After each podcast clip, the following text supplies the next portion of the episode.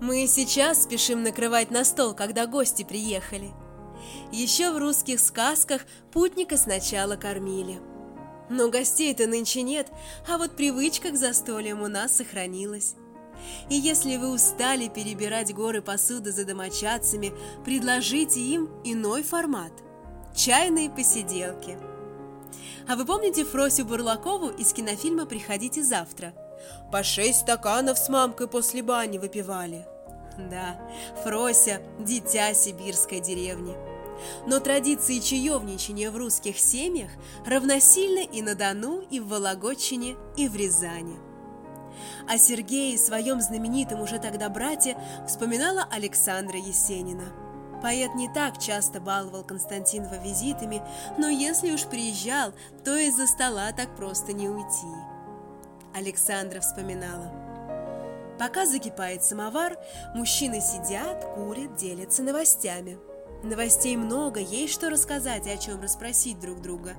Отца интересует жизнь в Москве, за границей, а Сергея – жизнь односельчан.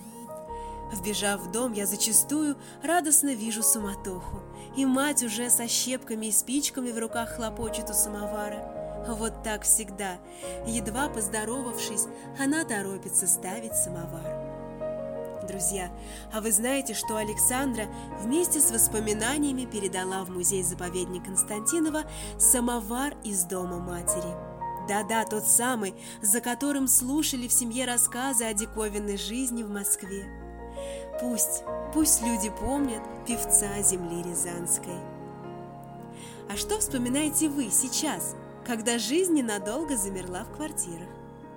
Теплые вечера, душевные встречи, радость общения.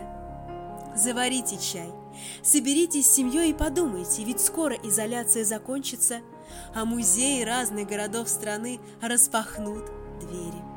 Мы соскучились по туристам – Виды просторов Есенинского Константинова хочется фотографировать глазами и хранить в сердце эти негативы всю оставшуюся жизнь.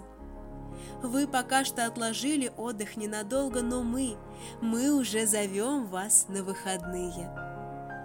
Увозите с собой заокские закаты, мещерские рассветы и широкие объятия щедрого на эмоции края березового сица. Среднерусские каникулы в Рязань.